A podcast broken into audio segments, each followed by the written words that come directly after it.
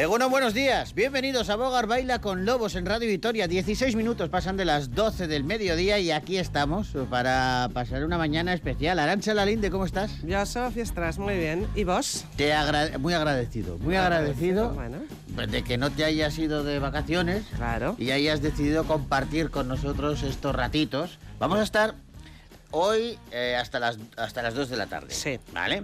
Tenemos invitados e invitadas muy especiales, eh, cuidado. Pero mañana también de 12 a 2.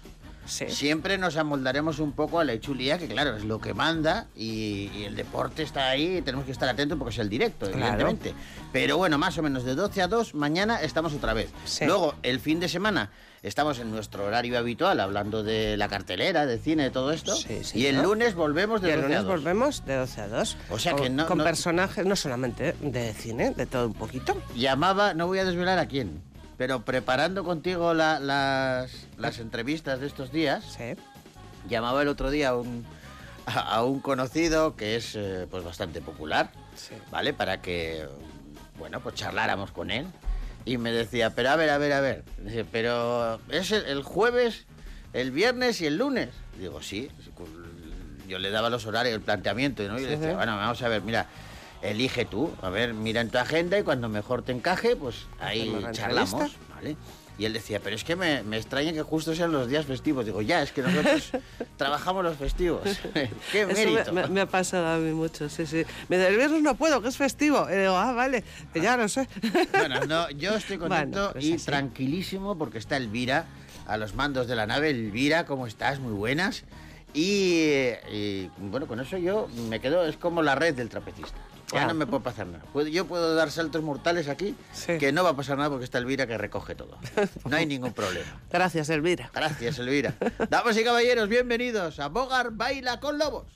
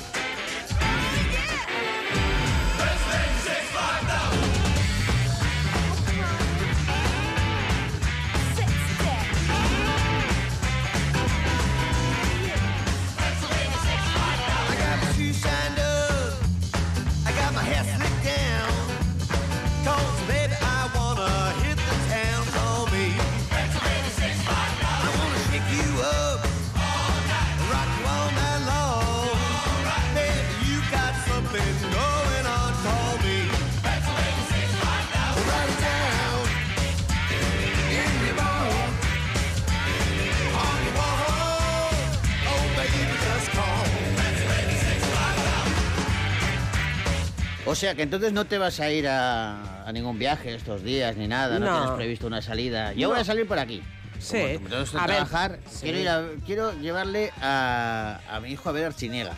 Ah, muy Es bien. un pueblecito fantástico. Bueno, hay, hay, en Álava hay bastantes pueblecitos desconocidos, Sí. pero que son preciosos, ¿eh? Sí, sí, desde y para sí. andar por ahí. A ver, está es muy que, bien. es que si nos quedamos a trabajar, lo bonito es eh, trasladarse a sitios que estén cerca. Claro. Claro. No te vayas a ir lejos. A Tú eres torpe, tú, tú sueles irte cuando te vas a, a- a, pues yo qué sé, de viaje a la playa o donde sea, ¿no? A otra ciudad que, que utilizas hoteles.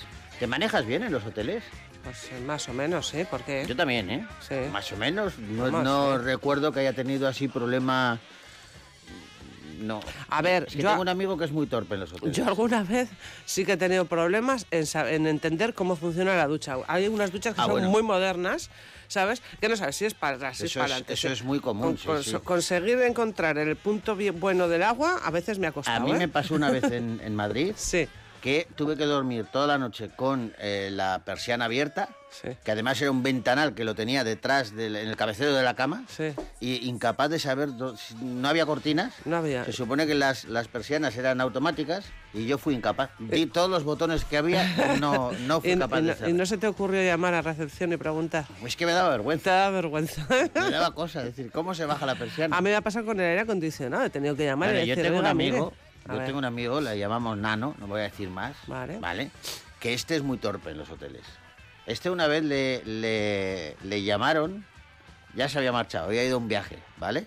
Entonces estaba ya en su casa y le llaman por teléfono, usted es don no sé cuánto, está. Sí. ¿Ha estado usted eh, alojado en nuestro hotel? Pues sí, sí, sí. Mire, es que se ha dejado los calzoncillos en el microondas. ¿Cómo?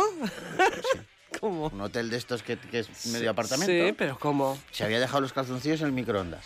Y le llamaron para pues, darle la buena noticia de que habían aparecido, ¿no?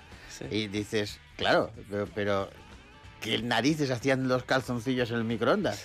Bueno, pues se los había mojado, Sí, se había, no sé por qué. sí. Y entonces él había recordado que, eh, no, miento, no se los había mojado, los había lavado, porque no fue con demasiada ropa. Sí. Entonces eh, los lavó y los puso a secar, no se secaban. Y recordó, hay un microondas, Sí. seguro que se secan en el microondas. Y los metió en el microondas para secar y se le olvidó. Sí. Los dejó ahí dando vueltas, el microondas se paró y a él se le olvidó. Estaban ahí los calzoncillos. Así, bueno, pero este, este amigo mío ha dormido... Recuérdame que no utilice nunca un microondas en un hotel. Este en los hoteles le ha pasado de todo. Porque este- claro, se han, se han metido calzoncillos, metido a saber lo que han podido meter. en No, hotel. no, no es muy aconsejable el microondas en el hotel, pero, pero escúchame, este amigo mío ha dormido, yo te decía lo de la luz, este amigo mío ha dormido eh, una noche entera con el plumas puesto, o sea, eh, abrigado a tope, porque no sabía parar, era verano, ¿eh? No sabía parar el aire acondicionado. Eso sí, ya te he dicho yo. No sabía pararlo y entonces pues eh, se fue poniendo ropa. A medida que pasaba la noche tengo frío. Venga, la chaqueta. Venga, el al final, como si, vamos, le llaman para una urgencia, se levanta la sale a la calle. Pero para haber, para haber dormido en un banco en la calle, ¿para qué ha pagado un hotel? Muchas veces le hemos preguntado, pero bueno. En fin, son anécdotas que ocurren eh, en los viajes. Me imagino que a ustedes también les habrán ocurrido muchas.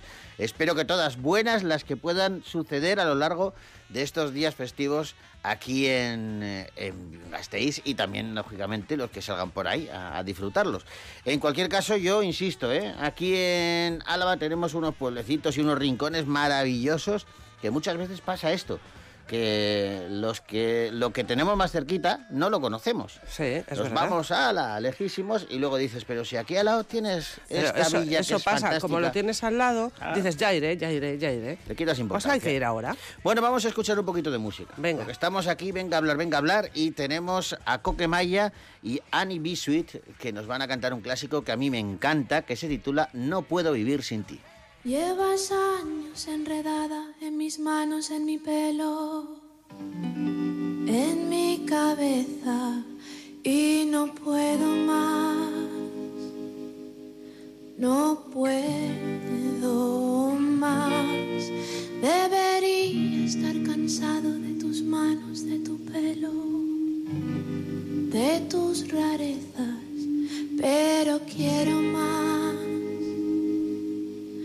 Yo quiero más, no puedo vivir sin ti, no hay manera, no puedo estar sin ti,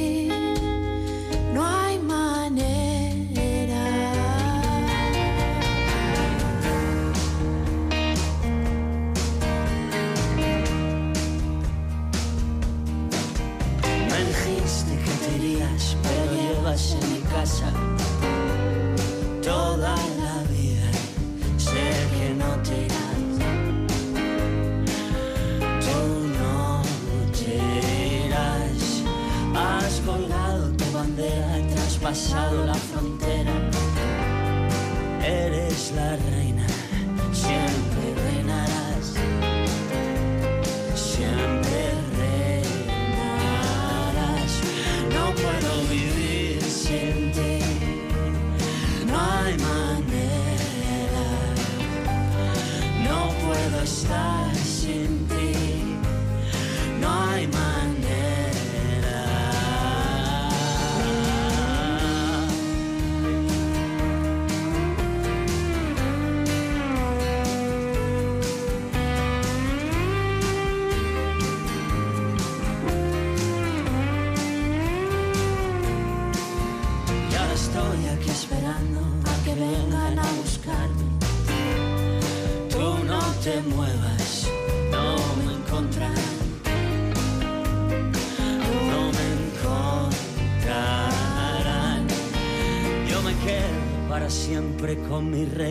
su bandera. Ya no hay fronteras, me dejaré llevar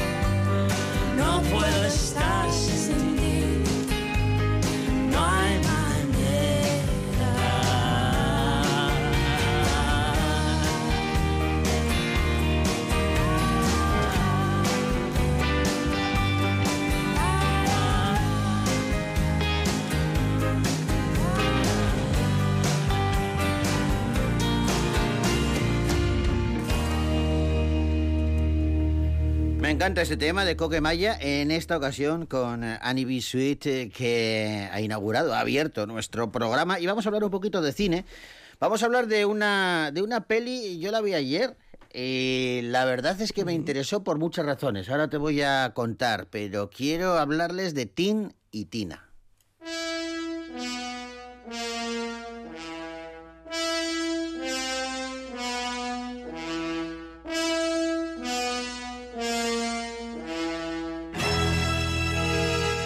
Es una película de terror psicológico, pero mm, muy original. A mí me pareció que tiene muchos alicientes eh, para acercarnos a disfrutarla. Es la historia de, de dos hermanos gemelos eh, que son huérfanos y, bueno, pues son acogidos eh, en un convento. Ahí reciben una educación muy, muy, muy estricta hasta que son adoptados por una joven pareja que ha perdido a sus hijos antes de nacer y en principio parece que no pueden eh, quedarse, ella no puede quedarse embarazada. ¿no? Y a partir de ahí empiezan a suceder cosas. Tampoco quiero desvelar No puedes desvelar nada. mucho. No, no quiero desvelar nada. Tenemos el tráiler. A ver. Has sufrido daños internos. Me temo que ya no podrá tener hijos.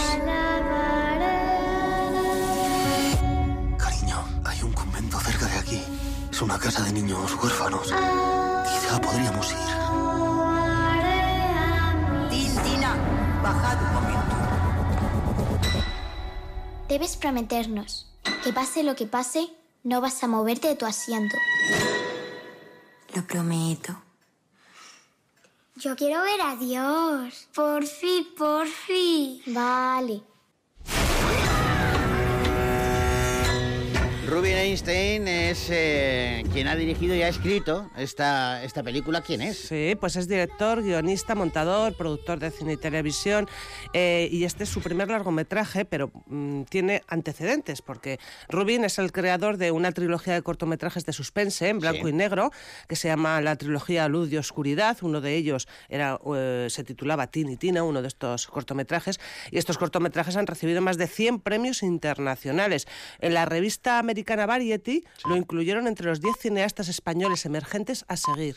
Yo te digo una cosa, a mí la película, ya te digo, me gustó por muchas razones. Primero porque no es la típica eh, historia de terror eh, y luego porque te tiene, tiene mucho que pensar, y que reflexionar, sobre todo sobre las creencias, sobre la religión. eh, yo creo que es el planteamiento fundamental. Pero luego, por ejemplo, me gustó mucho que la película está eh, ubicada en, en- a principios de los años 80, en el año 81, y utilizan la televisión. Tiene eh, muchas referencias, Sí, sí, ¿no? un montón de, De referencias. Desde el 1, 2, 3 responde otra vez, eh, Mm. da, da, da, el, el golpe del fracasado, el, el fracasado golpe de Estado que, que hubo, el 23F. Eh, Milena Smith y Jaime Lorente son la pareja protagonista que lleva, ella sobre todo, Milena, lleva el peso de, de casi toda la película. Y hay un aliciente más para acercarse a verla, que es que nos encontramos con Teresa Raval Qué bien. que hace un papel eh, que no sé si me da miedo o tranquilidad. Sobre Asunción. Se lo vamos a preguntar. Eh, Teresa, ¿cómo estás? Muy bien, encantada, feliz de haber vuelto al cine.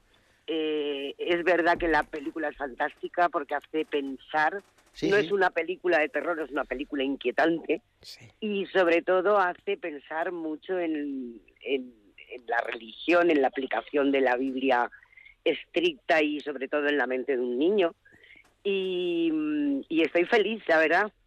Sí, a, a mí no me extraña porque la verdad que el papel es muy chulo, eh, porque, Sí. porque es lo que te digo, claro, ¿cómo compones, Teresa, a un personaje que no sabes si es bueno o malo, no sabes si da miedo o no da miedo? eh, porque, Claro, realmente- no quiero desvelar nada, pero, pero, pero claro, tú sabes que tu personaje, que también es clave en, en la película, al final no sabes si da miedo o no da miedo. Claro, realmente no queríamos la típica monja de, de películas de terror que diera muchísimo miedo. Y yo eh, creo que este personaje lo he, lo he trabajado desde, desde que de la, desde la propia fe de la propia monja que cree en, en todo, que cree que la, la letra con sangre entra, Sí. que los castigos son buenos, eh, valiente equivocación. Sí. y una mujer eh, que quiere a los niños porque los acoge y demás, pero que los educa de una forma eh, tremendamente dura y, y- y maligna para su mente, ¿no? Realmente yo creo que ahí no hay nadie bueno ni malo. Eh, los niños también se habla, la gente sale comentando que son malos, para mí son buenos. Sí Quiero o no, yo estoy contigo, yo no sé si Claro, son buenos o malos, ¿eh? es una película que deja mm, eh, que deja la incógnita al final de qué pensar si la religión es buena si los niños han sido malos si la monja es mala y me parece que está muy bien porque eso crea una conversación entre las personas que van a verla y, y deja pensando durante varios días. Entonces me parece fantástico, la verdad. Estoy de Eh. acuerdo porque a mí me, me, me inquietó, ¿eh? Fíjate, no tanto Sí. quizá la religión, que es el, el punto fuerte de la película, sino lo que acabas de decir tú, la educación, ¿no? Cómo se utiliza Claro. esa religión para educar, para convencer. Y eso Claro. es lo que a mí me parece peligroso y, la, y, y es lo que la película demuestra, sobre todo cuando hablamos de niños tan pequeños. Claro, eso es. Es Y luego también es un fiel reflejo en ella, ¿no? Porque mm, eh, eh, la madre se crió también en un convento con esa misma educación. Claro. eh, tiene, eh, cuando le pasan cosas, tiene rechazo a la religión, luego vuelve.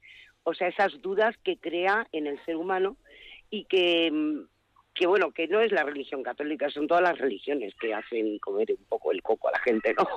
Oye, Teresa, ¿se llama Sor Asunción? Eh, Fíjate, una ¿Es casualidad, casualidad, o ¿eh? no?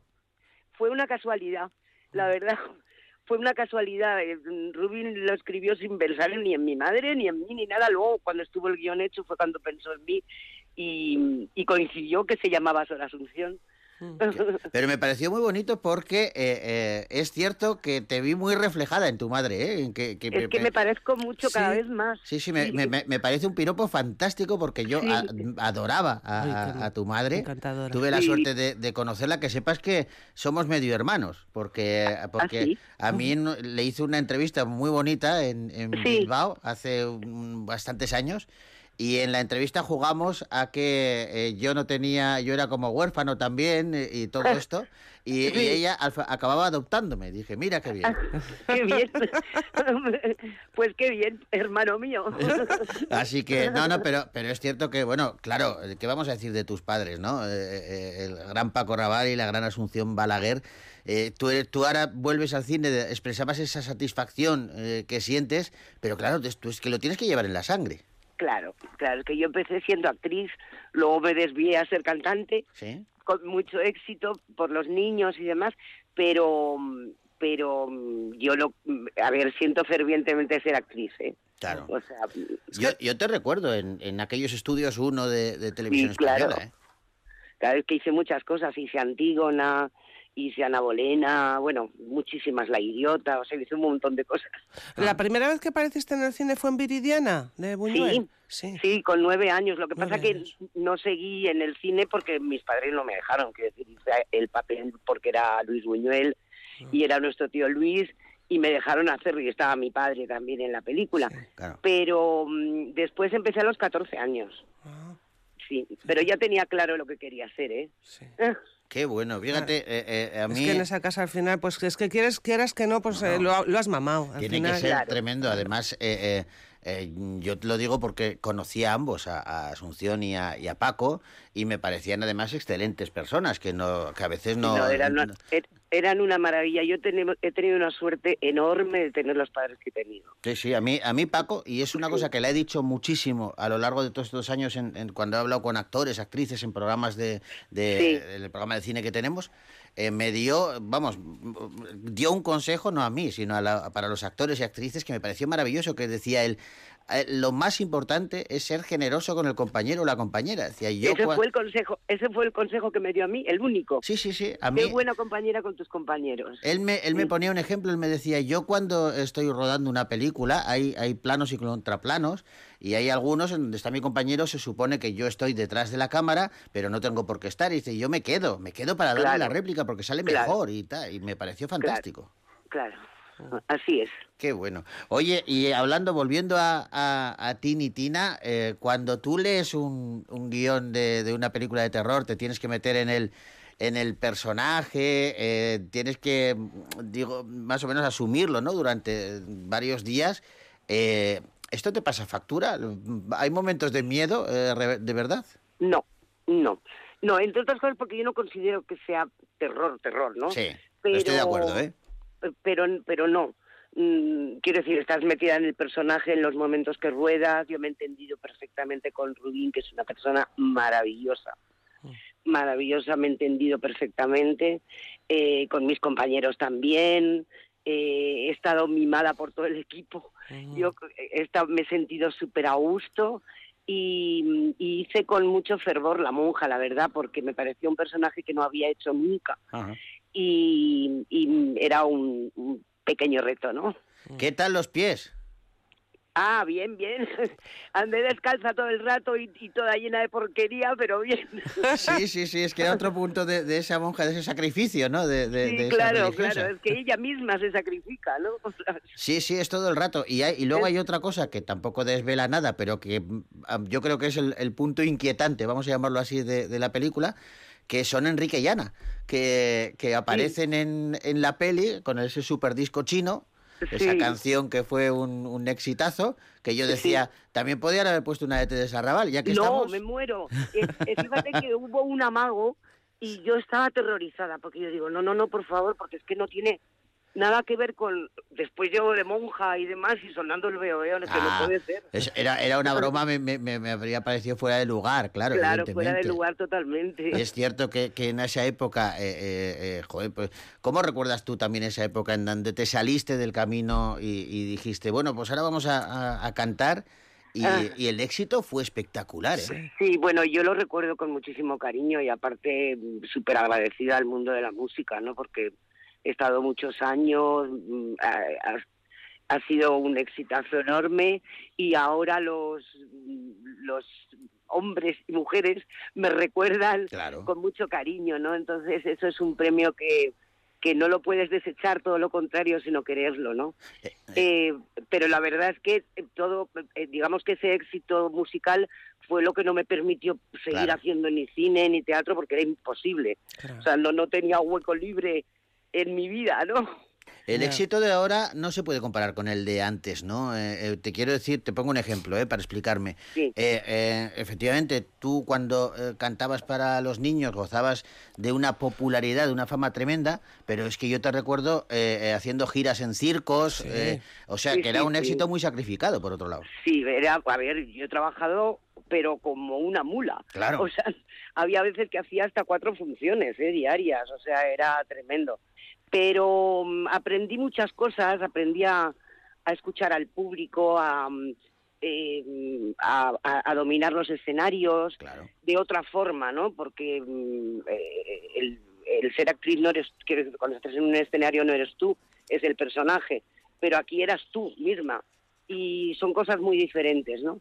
Y, y me ha dado mucha riqueza de, de- de profesionalidad, me ha dado muchas alegrías, eh, en fin, no estoy arrepentida. Estoy un poco arrepentida de haber dejado el cine, eso sí. Sí, Ah. ¿Y cómo pero- compaginabas, perdóname, eh, la- los espectáculos, las giras, el circo con, con, la, con la maternidad? Porque mm, creo que tus hijos también se han dedicado a- al cine, al, al audiovisual, pero están detrás de las cámaras, ¿no? ¿Cómo Sí. lo compaginabas con, con ellos, que serían pequeños? Pues me los llevaba conmigo. El, precisamente el circo fue lo que me permitió llevármelos conmigo, ¿no? Durante durante sobre todo su parte más corta de edad.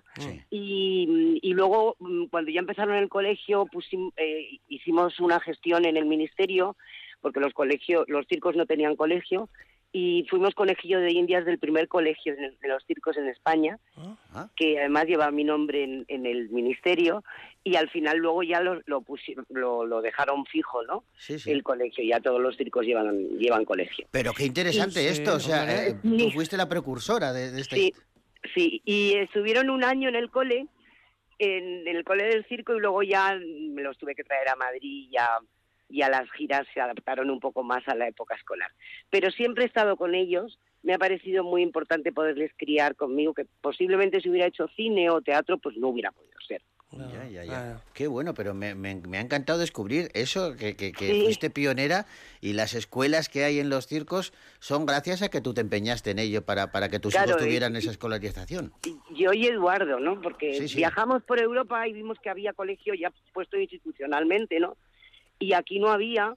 Al principio nos costó un poco, pero mm, quisimos ser conejillos de Indias. Nosotros fue el primer circo que se, el primer colegio que se puso en el circo Ajá. y luego ya al año siguiente lo tenían todos los circos. Muy bien. Qué bueno. Muy bien. Bueno, y ahora Teresa, eh, vuelves al cine con, con Tini y Tina, en, con, estábamos hablando de, de esta película, pero ¿tienes eh, proyectos, teatro, cine, televisión? Ahora- Yo espero tener muchos proyectos ahora. Yo también, yo Eh, quiero que verte en espero más... porque mm, me apetece muchísimo seguir trabajando, me da la vida, eh, soy tremendamente feliz trabajando y, y espero seguir en esto, espero. Que Bueno. yo, yo creo que ahora hay muchas ventanas. Ahora ya, bueno, tú habrás notado muchas, cómo, sí. cómo ha cambiado la industria también del audiovisual en los últimos Bueno, años. muchísimo, Eh, claro, eh, muchísimo. eso, eso también es, bueno, tiene, me imagino que como todo en la vida tiene sus pros y sus contras, pero Claro, como claro. ventajas, digamos que ahora hay el- escaparate Hay- claro. es más grande, ¿no? claro, así es.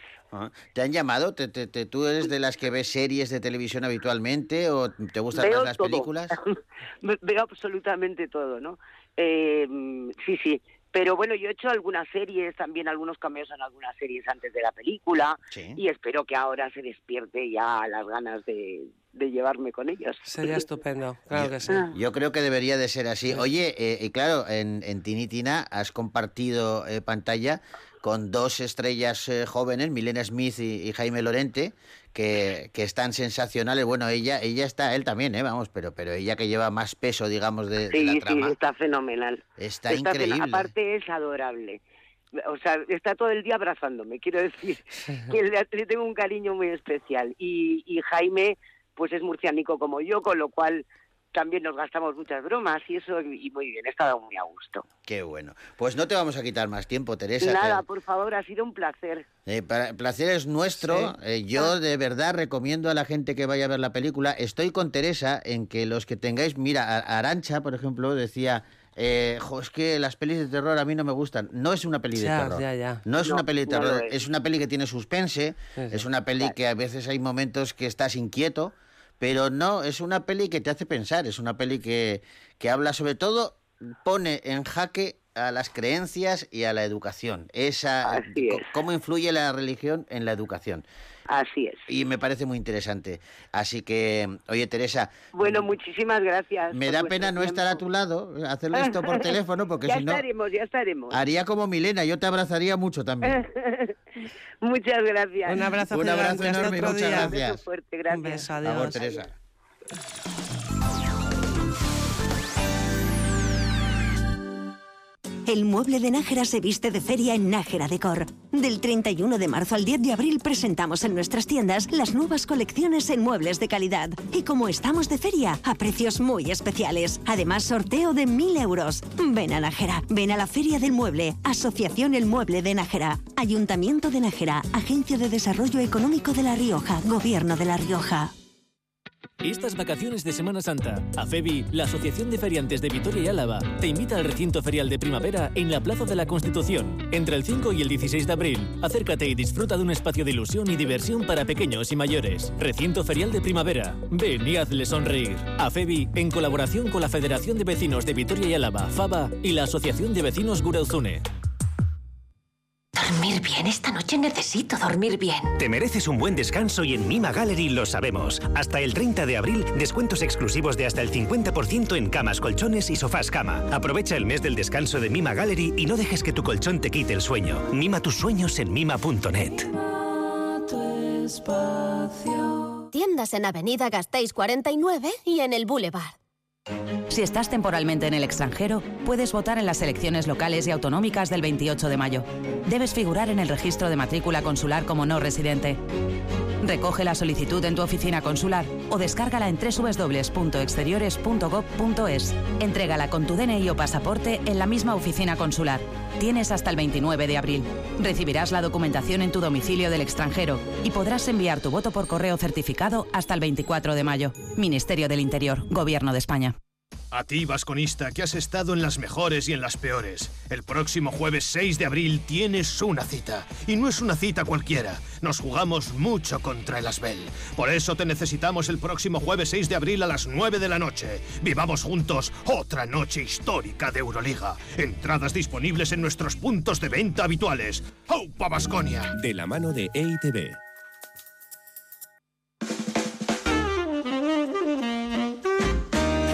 Esta semana nos acercamos al espacio de creación Garayón Sorgingunea con nuestro cicerone Tomás Fernández. Recibimos en nuestro ambigú a la actriz Miren Gastañaga y viajamos a la luna de la mano de la compañía Chiquirriteula Teatra que nos presenta su particular Laika. Esta semana el último apuntador, el sábado a medianoche y el domingo a las 4 de la tarde en Radio Vitoria. Esta noche en E ETV2, ¿Llegaste a ver quién era? ¿Quién se llevó a tu hermana? Llevaba capucha. una persecución desesperada. Ha habido varios asaltos de este tipo por aquí últimamente, en Arizona y en Nuevo México. Intentan llegar a la frontera de México. Los apaches venden a muchas chicas allí. Una lucha contra el tiempo. Si llegan a México, tu hija está perdida. Tommy Lee Jones, Kate Blanchett, No van a perseguirla. Hace falta un apache para coger a otro. desapariciones. Esta noche en E ETV2. La cuarta etapa de la Itzulia comienza y finaliza en Santurce. 175 kilómetros y medio con cuatro puertos de montaña. Hoy a partir de las 4 de la tarde sigue el sprint final en Radio Vitoria.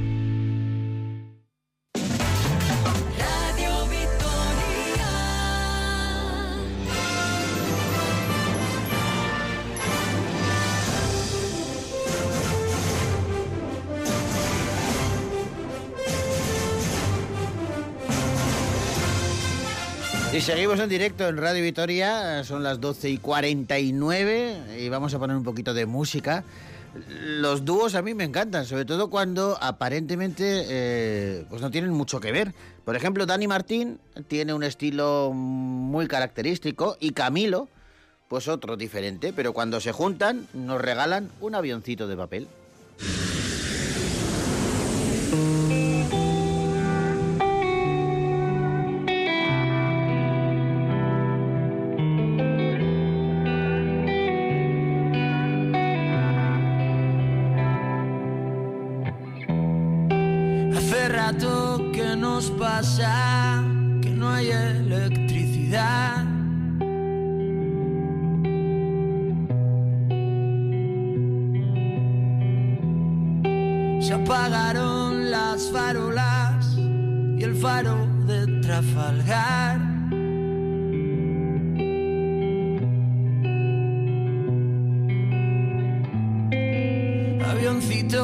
Papel que se mojó, no vuela más.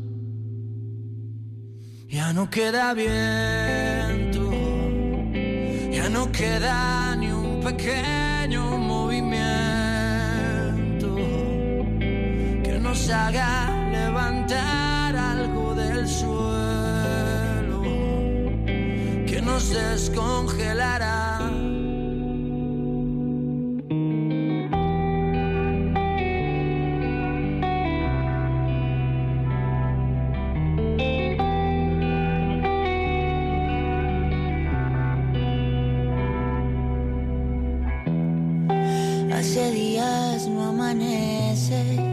solo veo puestas de sol.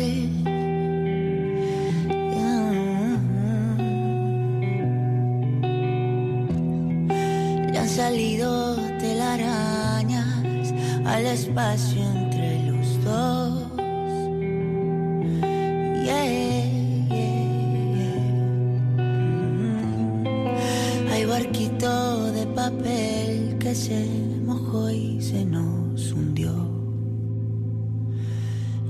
queda viento, ya no queda ni un pequeño movimiento que nos haga levantar algo del suelo, que nos haga silenciar este silencio, que nos descongelará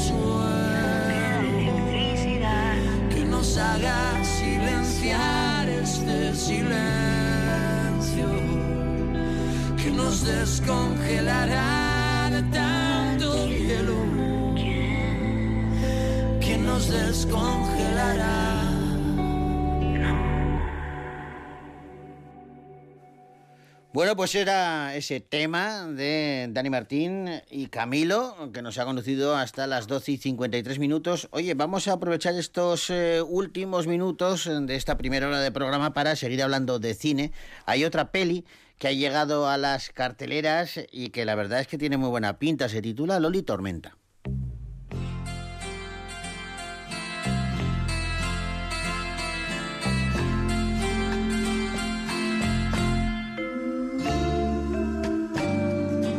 Es una peli chula, ¿eh? Nos cuenta la historia de Lola. Es una mujer bohemia, bastante alocada, y es la abuela de Edgar y Robert.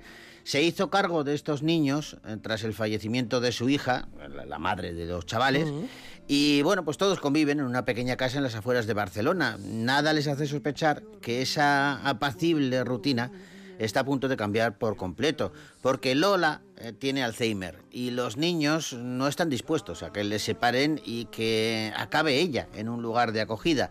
Se van a hacer cargo de la abuela y lo van a hacer con gran ingenio y con una desbordante fantasía, ocultando su enfermedad. Para ello, claro, van a tener que enfrentarse a un montón de, de obstáculos.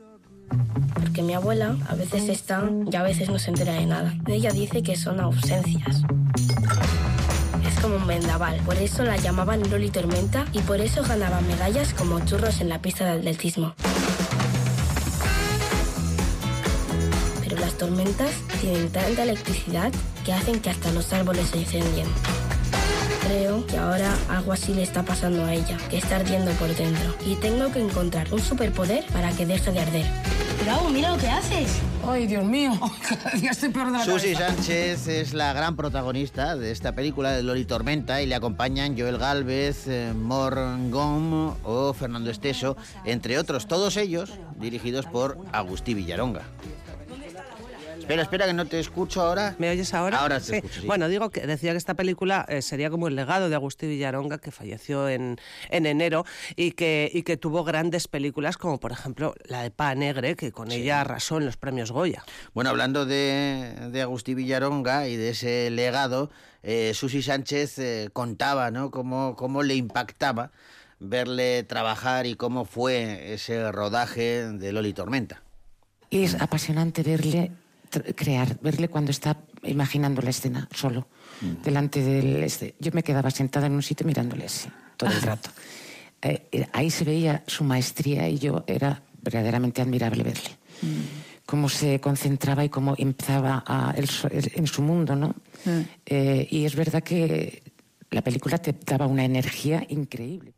Da una energía increíble y, bueno, es, es, es, muy chulo eh, escuchar a esta mujer cómo le, le admiraba, ¿no? A Agustín Villaronga.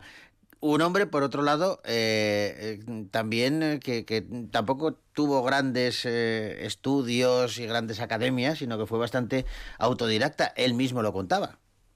Empecé a trabajar como, como actor. Estuve en la compañía de Nuria Esper casi dos años y medio de gira con la Yerma, la Yerma famosa de aquella época. ¿eh? Mm. Y luego seguí en el cine. Yo todo lo que he aprendido, porque no había escuelas en aquella época, todo lo que aprendí fue viendo cine, por supuesto, y trabajando como figurinista, como director de arte, como actricista. He trabajado muchas cosas distintas con otros directores, que ha sido mi... donde he aprendido la enseñanza, eso es verdad.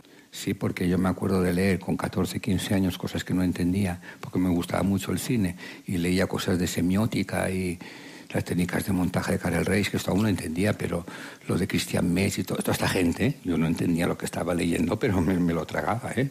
Por, por amor al cine. Qué bueno, pues eh, ese amor al cine se ve reflejado en esta película Lodi Tormenta, ese legado, como decía Arancha, de Agustí Villaronga, mm. con una Susi Sánchez que está que se sale, que está impresionante. Y la peli te toca, ¿eh? La peli Sí.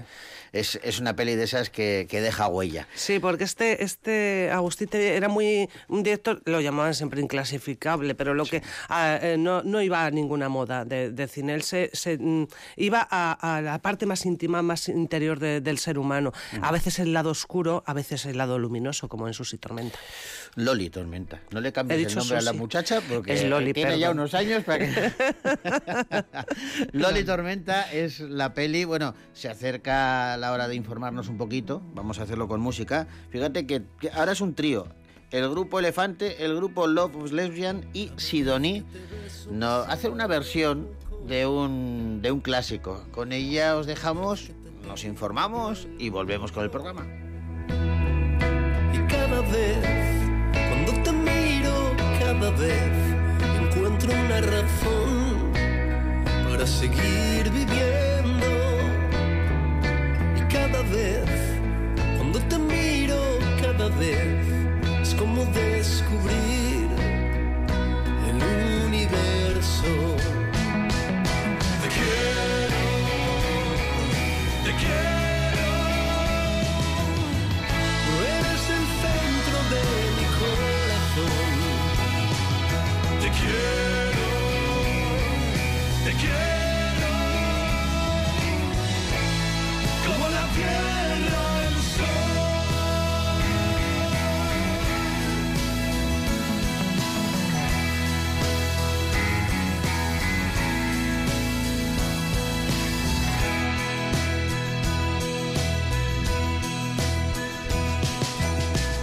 Cada vez que la noche llega a tu pelo, cada estrella blanca yo siento celos.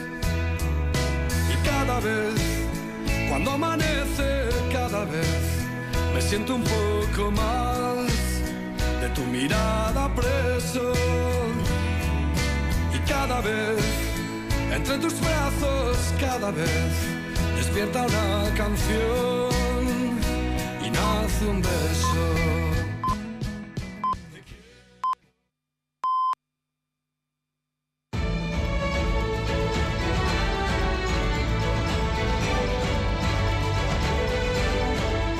Radio Vitoria. Servicios informativos. A Racha León, noticias de la una de la tarde. Las carreteras vascas registran importantes retenciones en los puntos habituales en este Jueves Santo. Son muchos los que salen o llegan para disfrutar de estas vacaciones. Sepamos cómo se circula a esta hora. Cristina Vázquez, a Racha León. A Racha León siguen las retenciones kilométricas en la autopista A8 en dirección Cantabria. Superan los 10 kilómetros. Tráfico lento desde Baracaldo hasta llegar a Cantabria, dada la gran afluencia de vehículos. Otros 8 kilómetros de retenciones también en el peaje de Zarauz, sentido Iruña, y también en el de Viriatú en dirección Bayona. Densidad de tráfico que se nota además en la AP1 con la A1 en Armiñón en dirección Burgos. Problemas que se están repitiendo a lo largo de toda esta mañana en este primer día festivo de Semana Santa en el que miles de personas ponen rumbo a sus vacaciones. También los aeropuertos están registrando importantes retenciones, al igual que las estaciones de tren y autobús. En Loyus solo hoy tiene programados 132 vuelos con llegada de miles de turistas, visitantes que ya se dejan ver en las calles. Nos marchamos hasta el Museo Guggenheim de Bilbao para conocer el ambiente que se vive hasta ahora. Alier Puente Archaldeón. Vaya Rachaldeón Xavi, nuestros pueblos y ciudades se están llenando de turistas, lo podemos comprobar aquí frente al Guggenheim, mucho turista nacional, pero también extranjero que quiere visitar el museo y hacerse una foto con Pupi, todo un clásico y el sol que acompaña. Vemos a algunos incluso comiéndose un helado. Queríamos llegar a Bilbao, que es una ciudad hermosísima, lo felicitamos, tiene una ciudad hermosa, realmente encantadora, la gente es muy amable, la comida espectacular. Muy bien, la verdad es que tiene muy buen ambiente y tiene muchas cosas para ver y mucho ocio. Es bastante completa. Buena preciosidad. Ayer estuvimos en Bermeo, también muy bonito, precioso. Se come súper bien. Aquí lo tenéis todo, mar, montaña, comida y ya está. Así que nos vamos a mudar. Se espera que los hoteles eh, de Araba alcancen estos días el 70% de ocupación, mientras que en Guipúzcoa y Vizcaya será del 60%, rozando el 90% desde hoy y hasta el domingo. En los agroturismo eh, superarán el 77%, aunque todavía falte para llegar a los datos previos a la, pandemia y la inflación que no ayuda. Pero tenemos una gran agenda de eventos, el Basque Fest en Bilbao, vemos por aquí cerca a Gargantúa, el Bosque de Oma repintado, eh, Albaola y Chas eh, Culture Factoría abierto sus puertas para Semana Santa y para Pascua, la Feria del Jamón en Bayona, eh, son solo unos ejemplos. Xavi. Es que recasco en directo desde el Museo Guggenheim de Bilbao. Y mientras en Italia, Silvio Berlusconi, de 86 años, ingresado en la UCI del Hospital San Rafael de Milán, desde el pasado miércoles ha sido diagnosticado con leucemia después de realizarle unas pruebas por problemas respiratorios. Su entorno asegura que se encuentra estable, despierto y que ha pasado una noche tranquila. Y los autores del ciberataque del Clínic de Barcelona amenazan ahora con publicar datos de pacientes con enfermedades infecciosas o de medicamentos experimentales. Los Mossos han logrado impedir nuevos ataques después de que se hayan publicado ya casi 4 gigas de datos, lo que ha obligado a cancelar numerosas citas médicas. Y el que fuera ministro de Asuntos Exteriores con José María Aznar, Josep Piqué, ha fallecido esta noche a los 68 años de edad.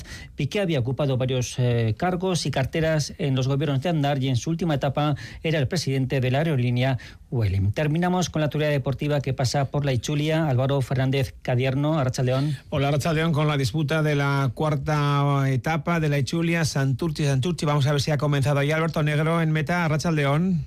¿Qué tal? Saludos a Rachaldeón. Se encuentran los eh, protagonistas del pelotón en eh, marcha neutralizada por las calles de Santurchi. En un instante se dará el banderazo de salida de manera oficial a esta cuarta etapa de 175 kilómetros de recorrido. Con un gran protagonista en el control de firmas, no ha sido otro que el corredor santurchiarra Omar Fraile, que se ha llevado todos los aplausos, todos los halagos y también todos los ánimos para que intente conseguir la victoria en la línea de meta. En la línea de salida, el maillot amarillo Jonas Vingegaard en marcha, en marcha neutralizada, la Ichulia en su cuarta jornada. Es que casco es todo, pidiéndoles una vez más paciencia y precaución al volante. Terminamos más noticias dentro de una hora y en todo momento en itv.eus y a la aplicación ITV Albisteac.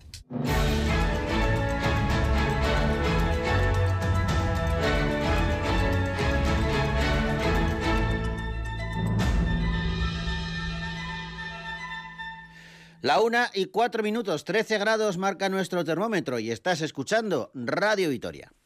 La cuarta etapa de la Itzulia comienza y finaliza en Santurce, 175 kilómetros y medio con cuatro puertos de montaña.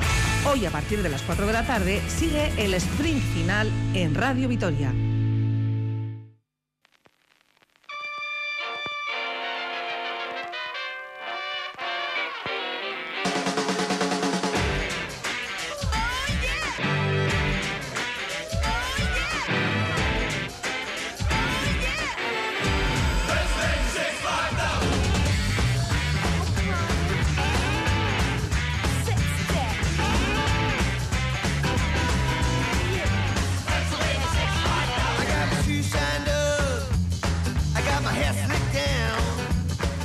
Bueno, pues aquí seguimos en Radio Vitoria y en Bogar baila con Lobos Arancha.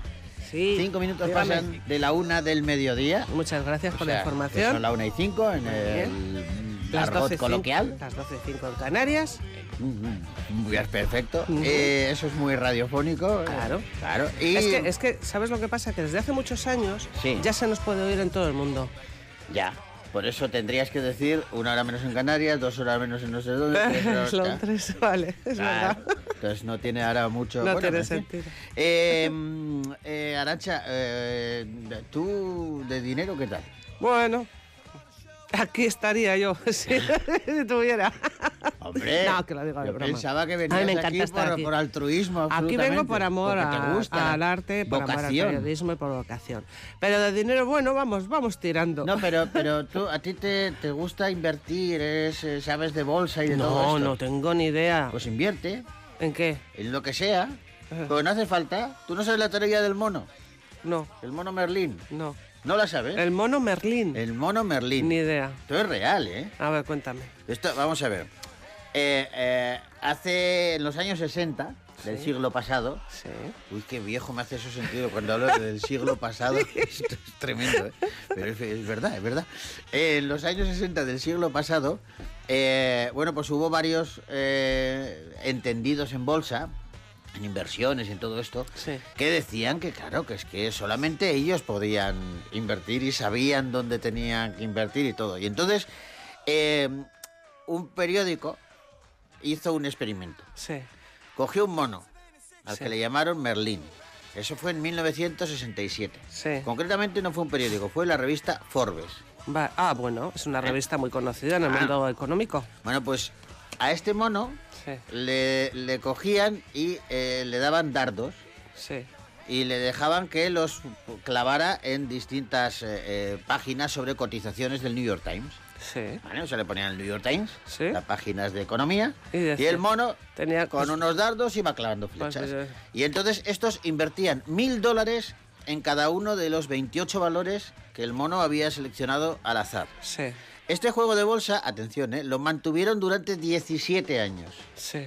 Y en 1984, cuando decidieron, venga, ya está, ya ba- basta ya de mono, Merlín. Sí. Bueno, pues habían puesto, habían empezado con 28.000 euros y tenían 131.697.000 euros. ¿Qué me estás contando? Lo que estás oyendo. Por hacerle caso a un mono. No, no. El mono había conseguido una rentabilidad del 370% que no había superado ninguno de los expertos que durante ese tiempo también habían invertido.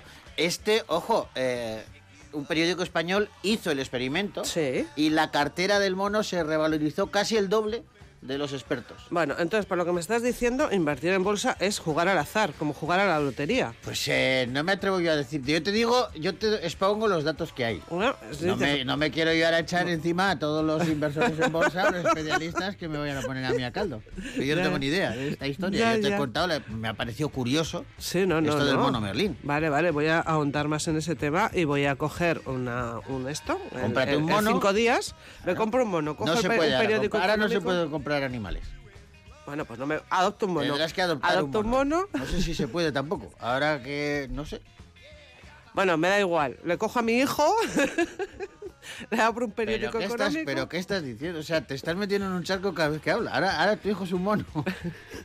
No puede A ver, tiene, tiene de economía y de matemáticas, La tiene la misma mono, ¿no? Que un sapiencia que. Sí, Sí, exactamente. O sea, te quiero decir, no aprueba matemáticas. Pues no, no. Con lo, servir, cual, servir. con lo cual me podría servir. Puede servir, sí, sí, tiene razón. Bueno, en cualquier caso, eh, esto es una anécdota, sin más, y nos conduce hasta el momento en que empezamos el programa con música, como a nosotros nos gusta. Estopa con Fito y Fitipaldis, camiseta de rock and roll.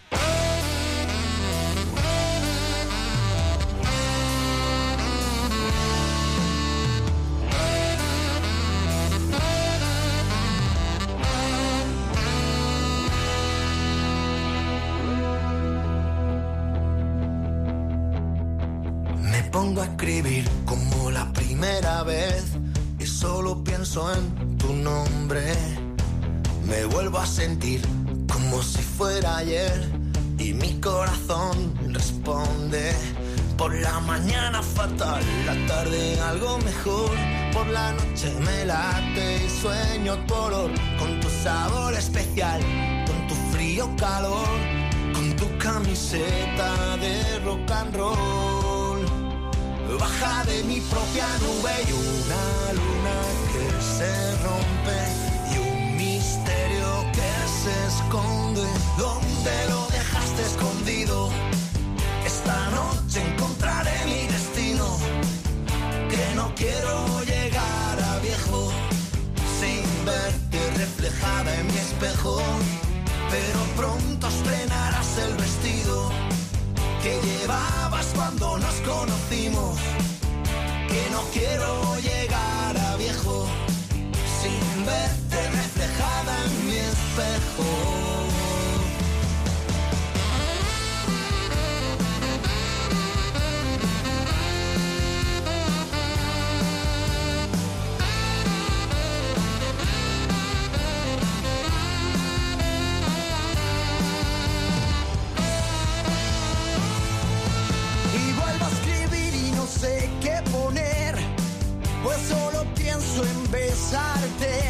Difícil para mí ponerme a componer, si no puedo concentrarme. Cada mañana es igual, suena mi despertador y todo gira vueltas a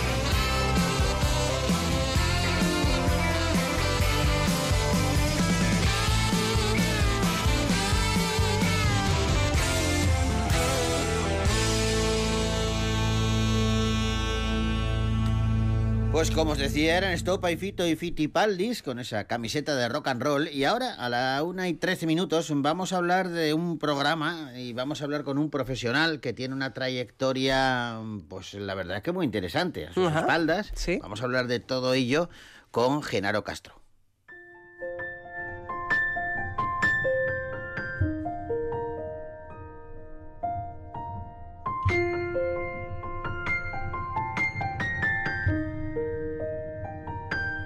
La semana pasada se celebró el 50 aniversario de un programa mítico, Informe Semanal. Eh, hicieron una... La verdad que estuvo muy chula. Tuve la oportunidad de ir a asistir en Madrid a la celebración que hicieron en el Teatro Real. Y entre los muchos eh, personajes eh, que estaban por allí eh, estaba Genaro Castro, que si yo no tengo mal entendido, eh, fue director y presentador de Informe Semanal eh, desde 2014 hasta 2018. Genaro Castro, ¿cómo estás? Hola, muy buenas tardes, Joseba. Saludos a, a la compañera también Buenas. y a todos los, los oyentes. es cierto, fue de 2014 a 2018. Va, yo estuve de director de informe semanal de 2012 a 2018. Ah, Y 2012, presentando- Sí, y presentándolo el primer año no, eh, el a partir del segundo año lo presenté hasta el final, sí.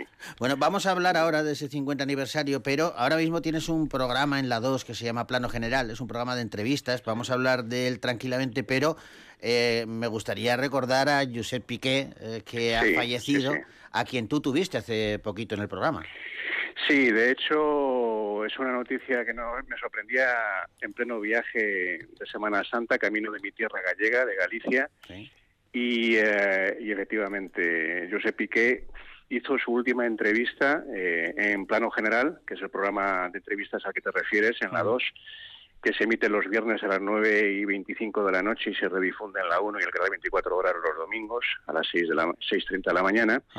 Y, y, la verdad es que nos entristece mucho. Le entrevistamos en noviembre, se emitió esa entrevista eh, realizada en el Foro La Toja, del que él era impulsor y uno de los pilares básicos de ese foro importantísimo al que todos los años, como sabes, Joseba, acude el rey, el presidente del gobierno, el líder de la oposición y personalidades de, del mundo de la política, de la economía, etcétera.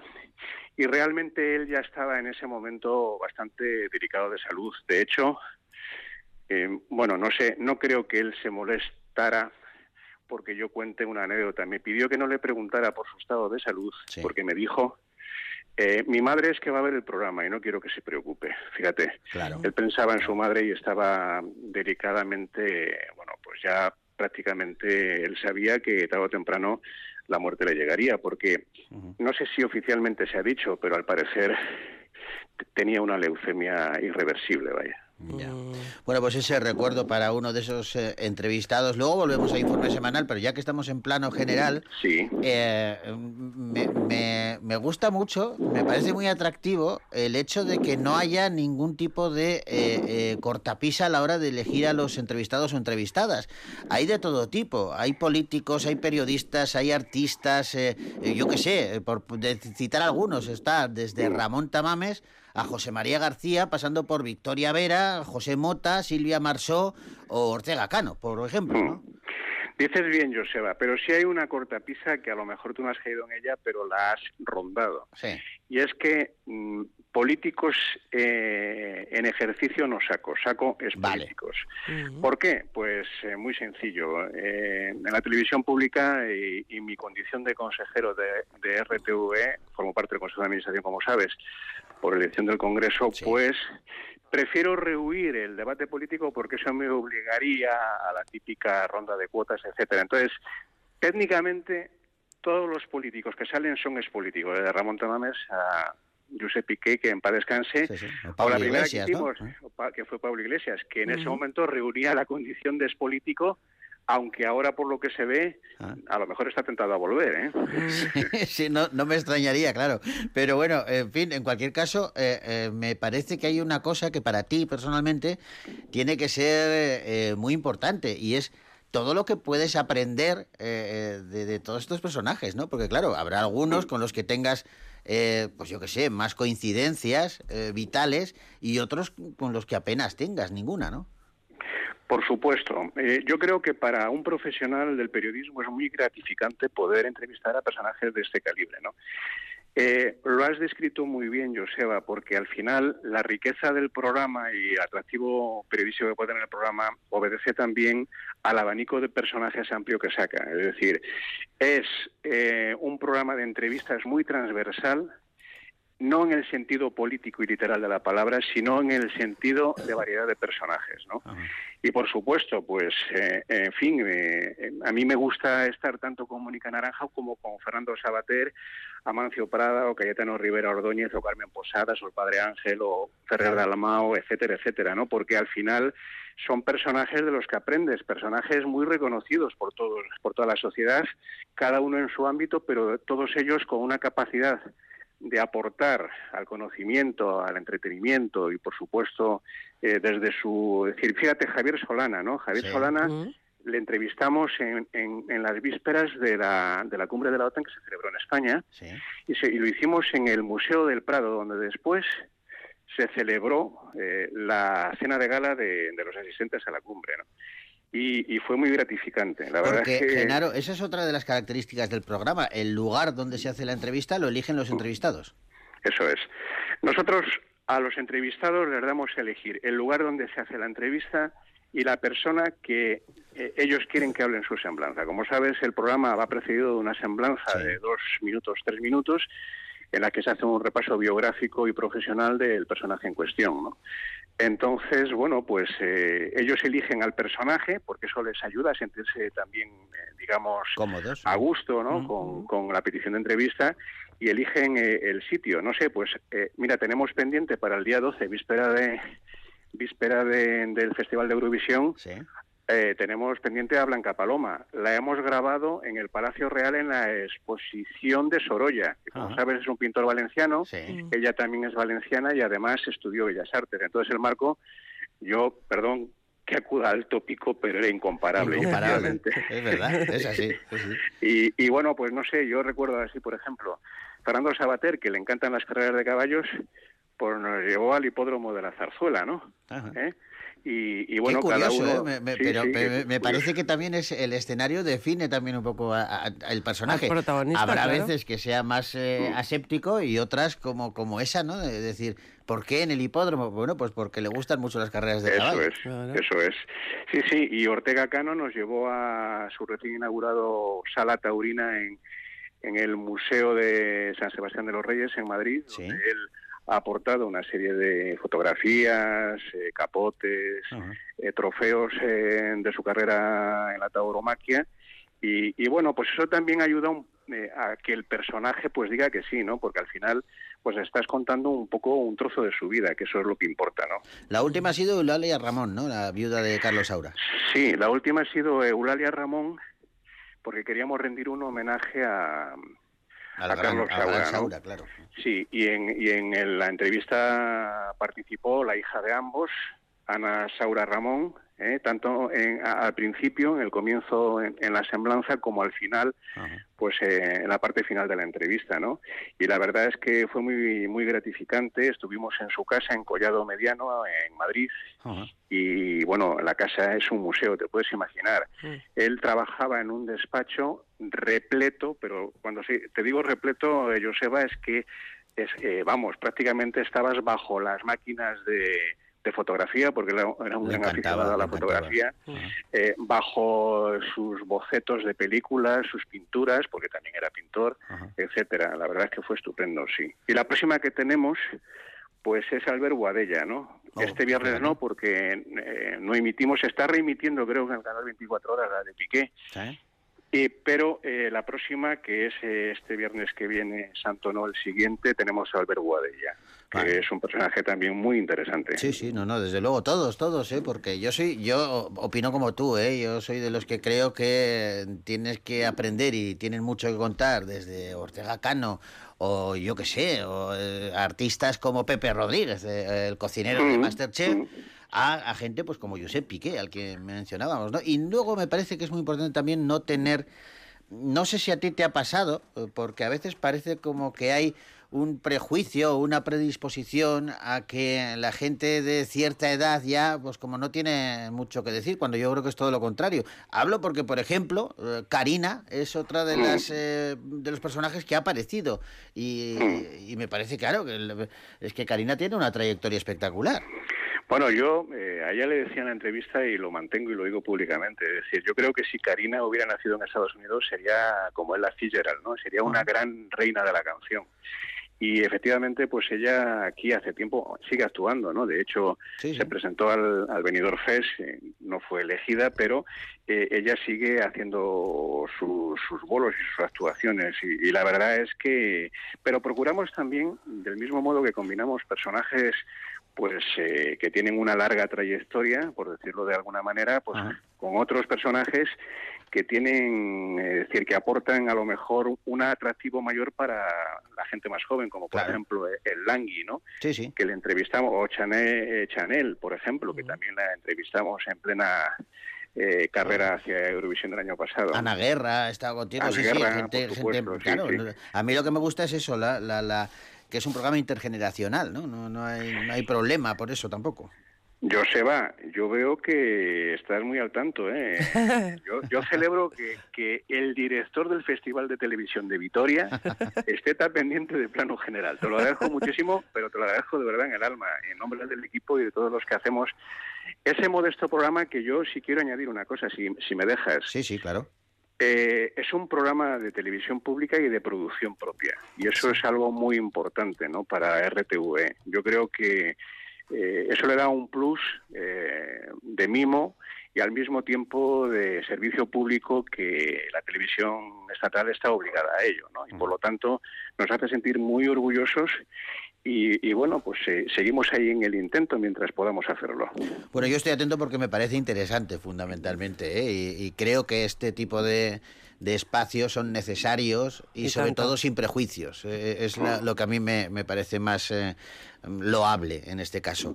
Oye, pero quiero hablar también de ese 50 aniversario de informe semanal. Eh, Claro, esto, ahí, ahí sí que estamos hablando de, de un espacio mítico. Sí, mira, yo le, yo estaba informándome porque yo sabía que, que- que es un, un- un programa de toda la vida, que se dice así, que de toda la vida. Pero es que es el programa más longevo de todas las televisiones europeas, con emisión ininterrumpida desde 1973. O sea, es- Y el segundo del mundo de, detrás de 60 minutos, que fue el programa espejo en el que Pedro Orquicia se fijó para traer a España informe semanal, que, pri- que primero se llamó Semanal Informativo, efectivamente. Dices bien, compañera. Genaro, ¿qué significa para ti haber formado parte de esa familia durante seis años como director, cuatro como presentador? Pero, pero claro, eh, ya formas parte de esa historia de, de Informe Semanal. ¿Qué significa para ti? Pues eh, como he dicho públicamente en ese aniversario, en la celebración y en las redes sociales, es un orgullo y un honor, eh, Joseba. Es que eh, formar parte de Informe Semanal es una aspiración periodística que si a mí me lo dicen cuando estaba en la facultad, pues imagínate, ni me lo hubiera creído. Es que es el programa al- a- a- a- en el que todos nos fijábamos cuando estábamos Claro. estudiando. Pues un programa de actualidad, de, de- de reportajes, de... Bueno, sí, perdona que te he interrumpido, me No, emociono. no, en absoluto, estoy de acuerdo contigo. Eh, Es, un, es una escuela de periodismo. Yo recuerdo, fíjate, se lo comentaba el otro día, Joseba, tú estuviste eh, en la celebración del 50 aniversario en el Teatro Real, que fue muy emotivo y como sabrán muchos de los eh, oyentes, la propia reina Leticia, que durante un verano presentó informe semanal, también contribuyó a la celebración y mandó un mensaje de felicitación que estrenamos o que se vio por primera vez en aquel acto, que después se ha visto en televisión española. Y la verdad es que, en fin, eh, eh, a mí me hace sentir muy, orgullo- muy orgulloso, pero yo le decía a Ramón Colón, ¿eh? Por cierto, que- estuvo muy bien ese momento eh, eh, con vosotros dos en el escenario, ¿eh? Ramón Colón y Genaro Castro. ¿eh? Sí, la verdad es que yo le decía a él, medio en broma, medio en serio, digo, ha nacido un nuevo dúo con muchas posibilidades de éxito en los escenarios del verano, así que tenemos que preparar los bolos, Ramón, porque de aquí Sí, puede sí. salir un- una, una larga... Un formato, a ver si sale un formato de ahí. ¿eh?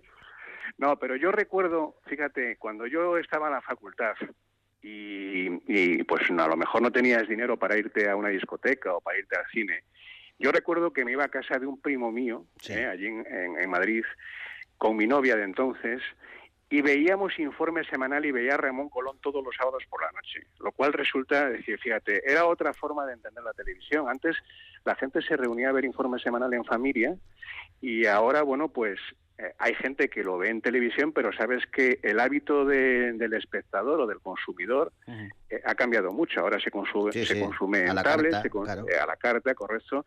Y, y ya no es lo mismo, pero yo, yo recuerdo que antes la gente en familia se sentaba a ver informe semanal, porque al final los dos o tres o cuatro temas principales de la semana, pues te los analizaban, te los desmenuzaban y te los servían en forma de reportaje de una manera atractiva, de una manera analítica, que ayudaba a entender eh, el entorno de España ¿no? a lo largo de 50 años. Fíjate, ¿quién te iba a decir a ti cómo... Eso, esas historias me parecen muy chulas, ¿eh? Las que veías un programa como espectador, eh, eh, admirabas el, el formato y años después acabas dirigiéndolo y presentándolo. Sí, señor. No, y además te digo una cosa, también eh, me gusta decir que, a ver, por ahí hemos pasado muchísimos y todos en, en- en- mayor o menor medida hemos contribuido a que Informe Semanal siga ahí. Claro. Lo que yo decía en este 50 aniversario es que las personas, los que hemos estado, los directores o los presentadores, los reporteros, los cámaras, muchos pasan y pasamos, pero ahí permanece la marca Informe Semanal, ¿no? Eh, ahí permanece como estandarte de la televisión pública y como un como un programa señero, ¿no? De, de importancia, como decía nuestra compañera, internacional, ¿no? Eso hace sentir mucho orgullo y mucho honor haber formado parte de esa familia, por supuesto que sí. Bueno, es que tú has formado parte, si yo no me equivoco, claro, tú uno de tus primeros eh, eh, pasos en la, en la televisión es al lado de Jesús Hermida. Bueno, yo es que llevo a... Te lo sabes todo, ¿eh? Yo es que eh, a veces me preguntan y yo digo, no, no, yo es que soy chico Hermida. Porque tú sabes que se hablaba mucho de las chicas Hermida, Sí, sí, sí, perfectamente. Herrero, etcétera, etcétera. Pero habría muchos chicos Hermida también, ¿eh? Pero había muchos chicos Hermida y la gente, es decir, eh, pues a lo mejor se fijaba más en las chicas, ¿no? A ver, trabajar con Hermida era un aprendizaje de televisión brutal, ¿no? Ah. Es decir, no era un máster, era, no sé cómo decirte, un cum laude, o sea, es... eh, y eso ayudaba a, a los que llegábamos de la radio, yo trabajé primero en la SER y después en la COPE, y estuve compaginando en la etapa aquella de por la mañana, que era el programa mítico eh, y pionero de la mañana en la, en la Eh, de Es que España. Hermida inventó las mañanas en, en televisión, en, en España, es. claro. Y claro, eh, Hermida era mucho Hermida, ¿no? Y entonces, primero que tenía un nivel de exigencia. Iba a ir a ¿no? eso, iba a ir a eso, Genaro. Era tan exigente, fíjate, yo conocí a Jesús, tuve la, la fortuna inmensa de conocer a Jesús eh, en los últimos años de, de- de su vida y con nosotros fue extraordinariamente amable, atento, eh, generoso. Eh, no quería venir al, al festival No. nunca porque no le gustaba eh, eso de No le gustaban los focos. No, Los no. homenajes, Hu- la- huía de todo eso, Sí. pero por detrás eh, nos ayudaba, a mí me mandaba eh, mensajes, y escribimos un libro y estuve como cuatro o cinco horas eh, hablando con él, y, pero claro, eh, yo sabía, por otro lado, eh, que tenía fama de ser eh, súper exigente. Por otro lado, también como, como muchos de los genios de aquella época, porque otro que era un auténtico mito era eh, Ibáñez Serrador, que también debía tener bastante mala leche a la hora de dirigir. Pues yo a, a, a Ibáñez Serrador no le llegué a conocer de cerca, pero efectivamente lo que cuentan de él, pues sí, efectivamente. Aquella era otra televisión, Joseba, era una Claro. televisión pionera. Cada cosa que se hacía era nueva y a la vez era... Y te la jugabas. forma- claro, y formaba parte de la historia. A ver, Hermida era, era duro en, en el nivel de exigencia, pero desde luego tampoco era un ogro, como puedan algunos pensar en absoluto. Ah. Sí es verdad que las chicas quizás pues le, le- le sufrían un poco más, ¿no? Y yo recuerdo que, pues no sé, era, era frecuente verlas a ellas, a lo mejor soltar alguna lagrimilla porque él le exigía y quizás a lo mejor nosotros, ¿eh? y lo digo desde un punto de vista absolutamente de igualdad, ¿eh? Eh, lo- nos lo tomábamos de otra manera, ¿no? Pero es, pero a ver, sobre eso también hay mucho mucho mito, ¿no? En lo de Hermida. Hermida no es que él formara grandes profesionales que después todos pues íbamos permaneciendo en la tele como buenamente podíamos. Es que él elegía gente de la radio ya muy bien formada, ¿no? Y lo elegían, como sabes, Begoña, su, la que era su mujer, Sí, con sí. la que hablarías cuando escribiste el libro. Le conocía a Begoña también, sí, sí. Sí, Begoña Fernández y todas su- su- sus chicas o compañeras, ¿no? Desde Nieves Herrero. Yo recuerdo que yo a él, yo estaba en aquel momento en la serie, yo a él no le gustaba.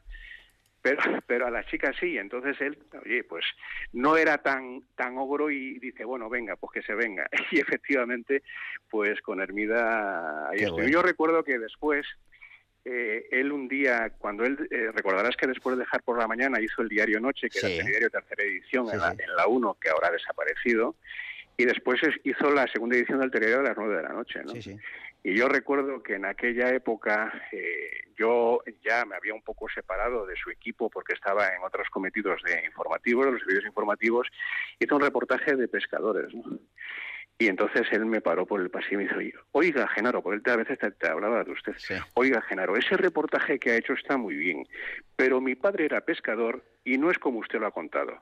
Eh, había una, una huelga de pescadores y efectivamente le salía, le salía la, el recuerdo paterno, ¿no?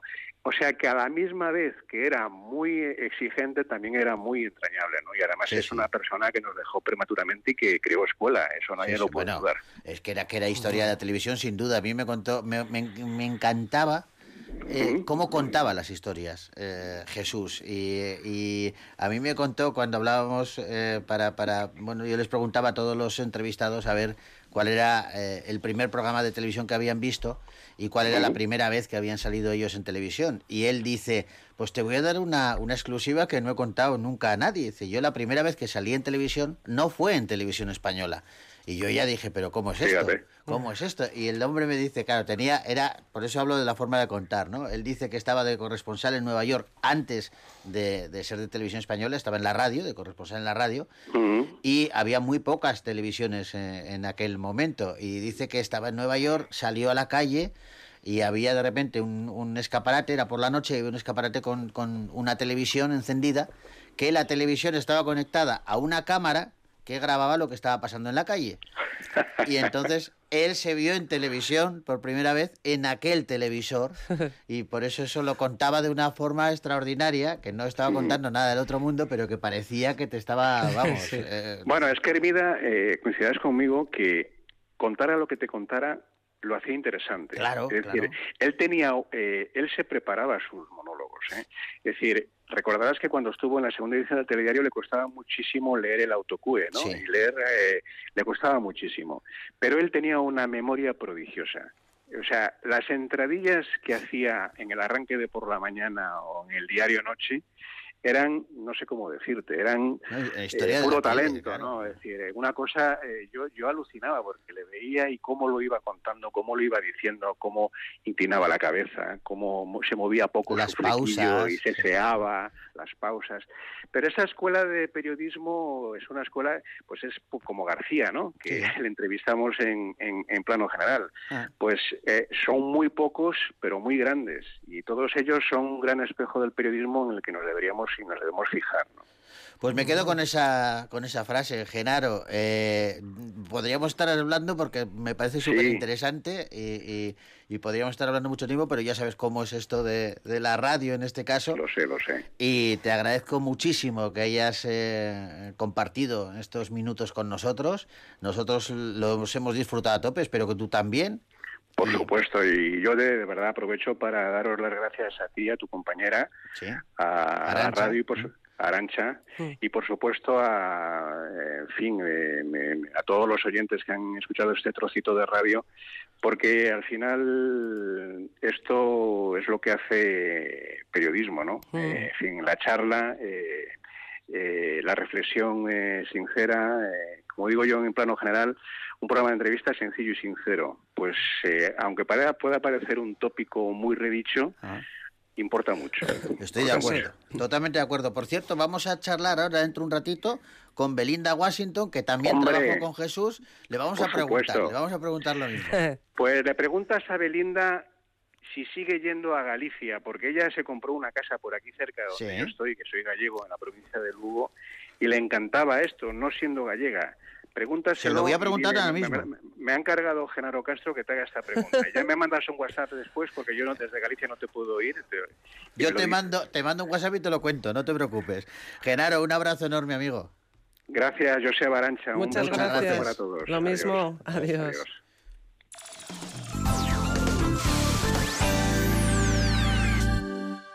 El mueble de Nájera se viste de feria en Nájera Decor. Del 31 de marzo al 10 de abril presentamos en nuestras tiendas las nuevas colecciones en muebles de calidad. Y como estamos de feria, a precios muy especiales. Además, sorteo de 1.000 euros. Ven a Nájera, ven a la Feria del Mueble, Asociación El Mueble de Nájera, Ayuntamiento de Nájera, Agencia de Desarrollo Económico de La Rioja, Gobierno de La Rioja.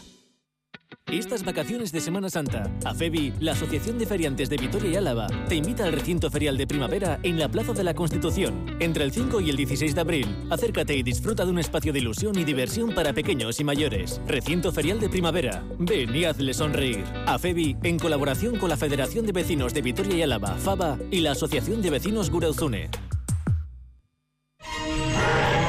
Vive la aventura en el Barranco Perdido.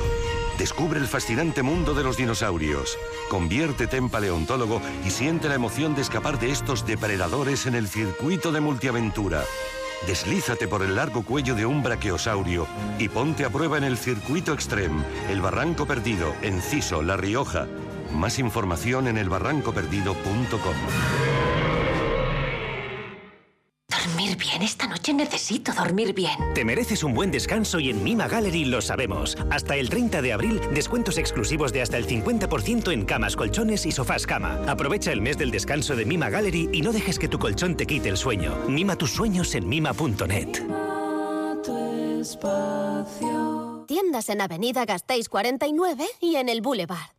Las peritas de agua, los plátanos y el aguacate. ¿Algo más? Sí, decirte que te considero, bueno, Os considero como a mis hijos. Hijos, claro, muy ricos los tengo. Hijos, hijos. Vosotros, los dos, hijos míos. Madre no hay más que una. Claro que por 17 millones a lo mejor te sale alguna más. Ya está a la venta el cupón del Extra Día de la Madre de la 11. El 7 de mayo, 17 millones de euros. Extra Día de la Madre de la 11. Ahora cualquiera quiere ser madre. A todos los que jugáis a la 11, bien jugado. Juega responsablemente y solo si eres mayor de edad. La red de centros Visan presenta Jara, Venganza de Seda.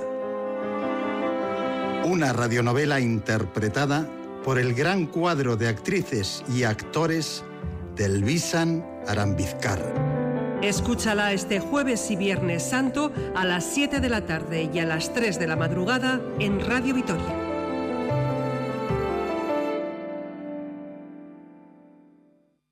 Esta noche en ETV2. ¿Llegaste a ver quién era? ¿Quién se llevó a tu hermana? Llevaba capucha. Una persecución desesperada. Ha habido varios asaltos de este tipo por aquí últimamente, en Arizona y en Nuevo México. Intentan llegar a la frontera de México. Los apaches venden a muchas chicas allí.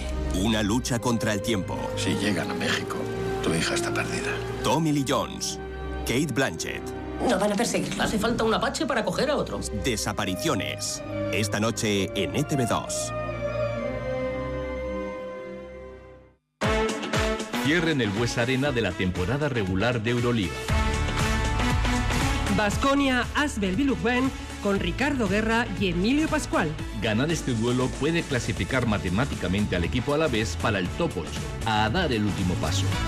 Este jueves, desde las ocho y media, La Liga de los Grandes en Radio Vitoria.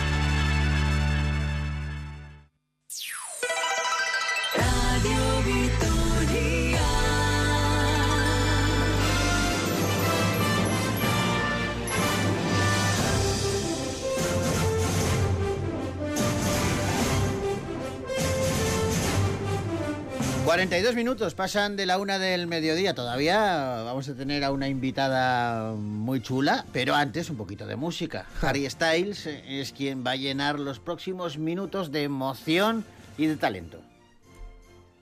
Come on, Harry, we want to say goodnight to you.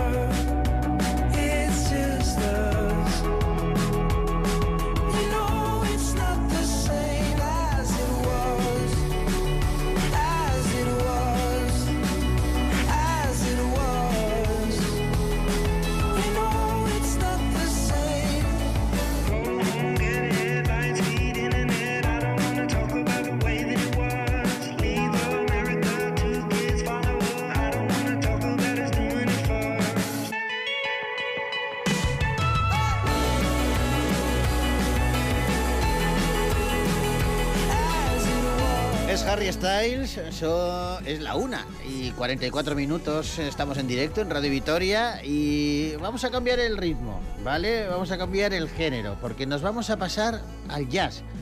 Empezamos con el jazz, pero, pero luego hablaremos de muchas más cosas, porque nuestra próxima invitada, eh, si algo tienes que es polifacética. Sí. Es una de estas eh, mujeres que, bueno, te puede sorprender con su talento en cualquier disciplina. Vamos a hablar con Belinda Washington.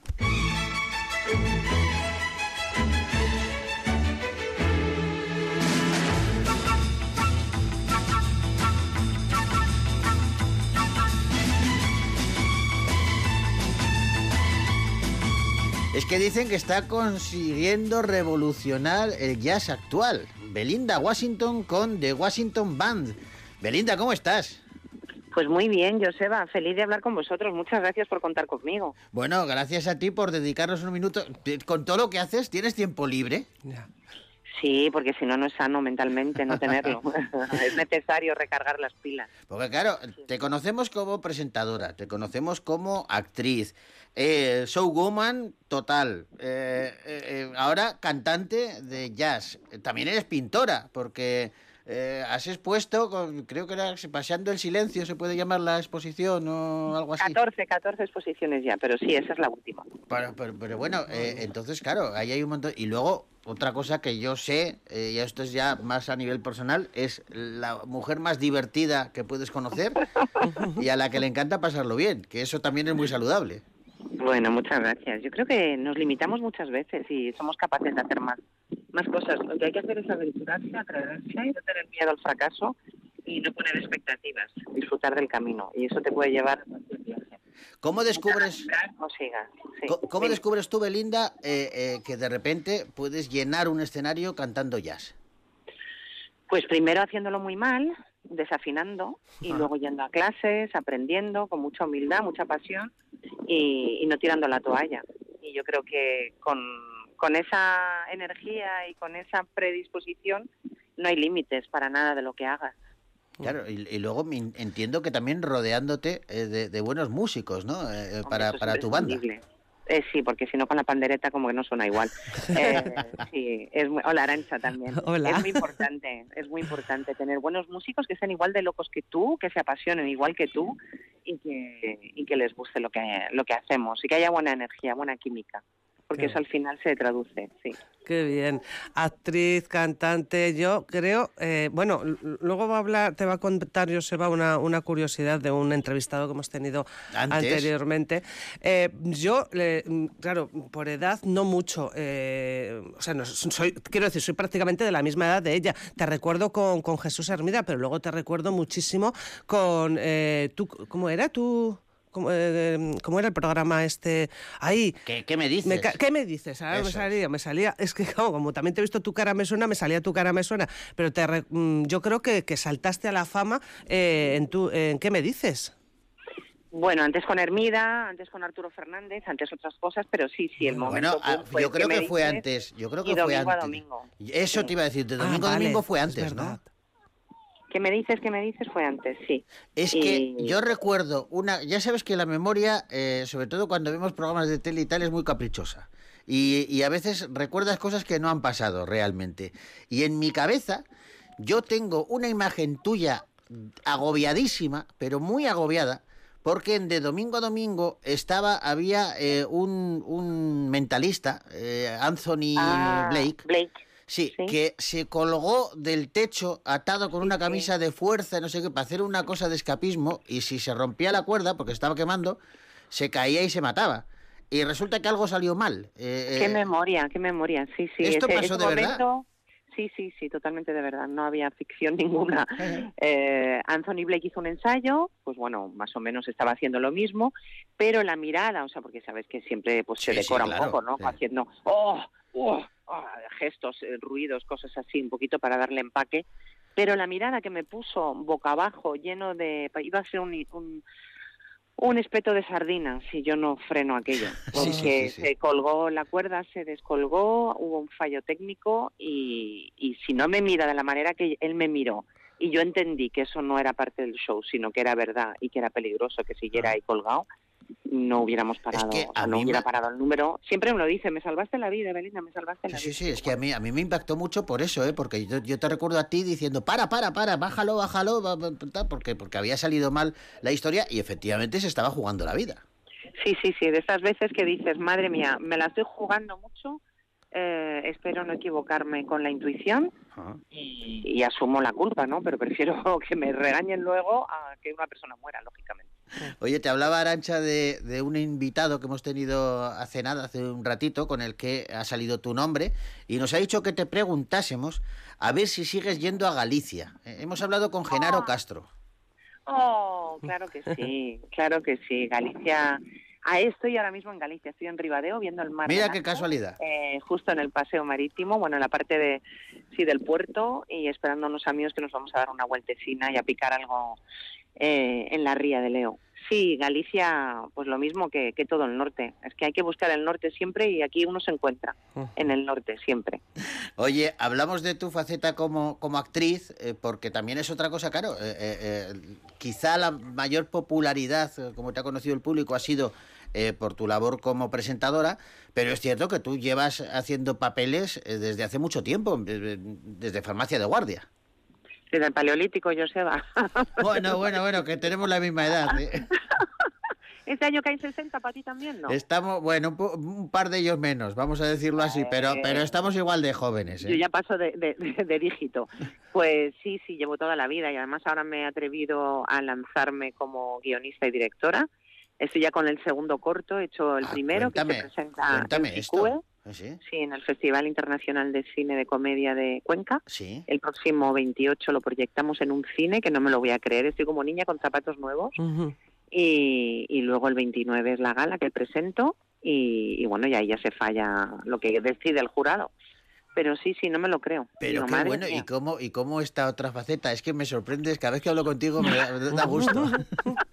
Pero- Espérate que la siguiente va a ser aprender a tocar el saxo, que ya me he puesto. Pues oye, no me- y lo harás fenomenal, estoy convencido. No lo sé, no lo sé, no te creas. Hombre, Tenacidad no sonar, te he hecho falta. sonar- Lo he hecho sonar que ya me ha dicho Charlie el escocés que eso ya es un logro, pero todavía tengo mucho que aprender, mucho, mucho. Pero bueno, en ello estamos. Pero cuéntame Pues esta esto- faceta de directora de, de cine. Mira, llevo ya tiempo de profesora de interpretación, Sí. desde hace ya 14 años también dando clases, y me encanta impartir clases de interpretación a diferentes alumnos.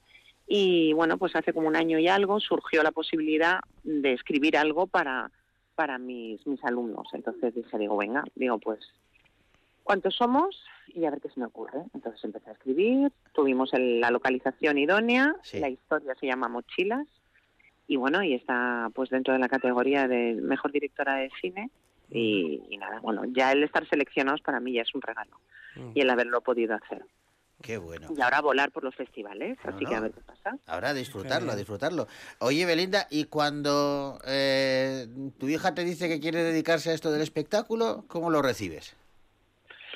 Pues hombre, al principio te hace un, un vuelquecín de mariposas en el estómago, Sí, ¿no? pero luego dices, mira, que haga lo que quiera hacer, las dos, que hagan lo que quieran hacer, que la vida es muy corta y que por lo menos tengan pasión para lo que decidan eh, realizar. Entonces, bueno, pues a la pequeña le encanta, me lo dijo un día, me dice, mamá, creo que ya he encontrado lo que me apasiona. Y le dije, pues qué bien.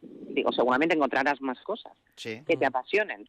Pero ya que encuentres una así de potente, pues me parece muy bien. La mayor también dio sus pinitos, ¿eh? Y también era, era talentosa, pero bueno, yo creo que tampoco hay que forzar y porque lo haga mamá no hay que copiar, sino que lo hagan porque lo vibran y porque, Ah, no, a, mí, a mí me parece fantástico el- la lección que les das tú diciendo eso. Dice, no, no, haz lo que te apasione.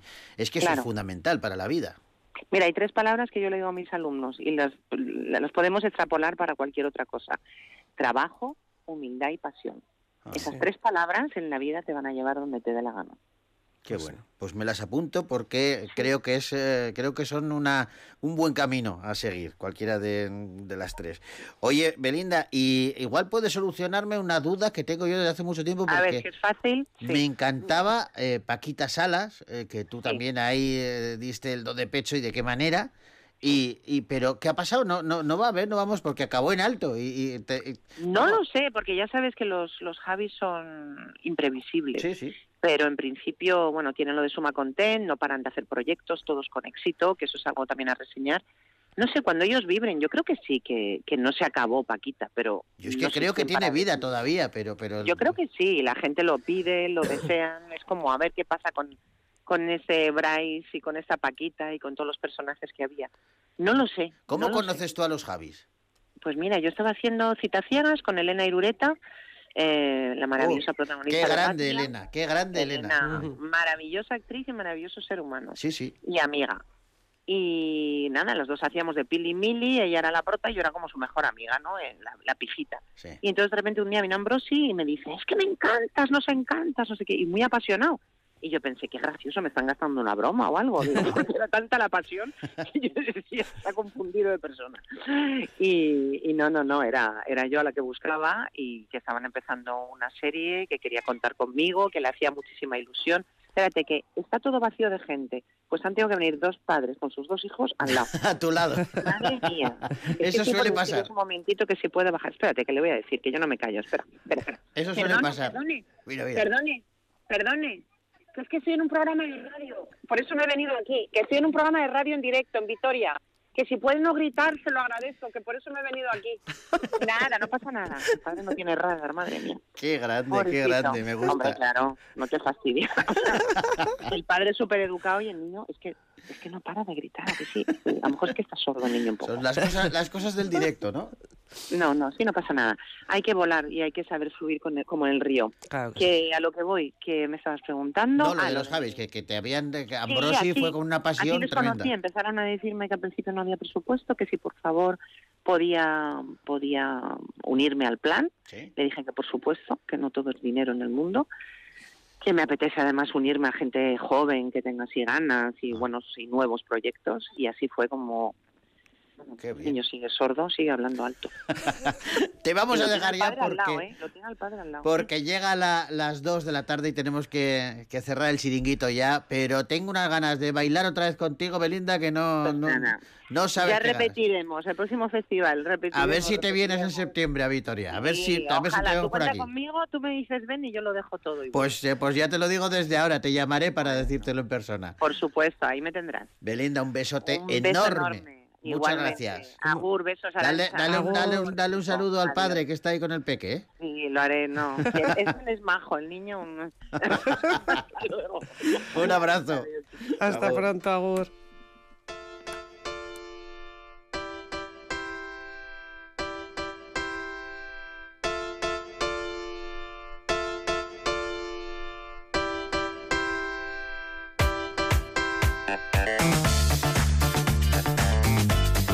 así de animados nos despedimos ya. Mañana volvemos. ¿eh? Mañana estamos aquí a las 12, y unos minutos. Vamos a poner cuando acabe la chulía. Aquí estamos. En directo en Borra Baila con Lobos. Gracias, Elvira.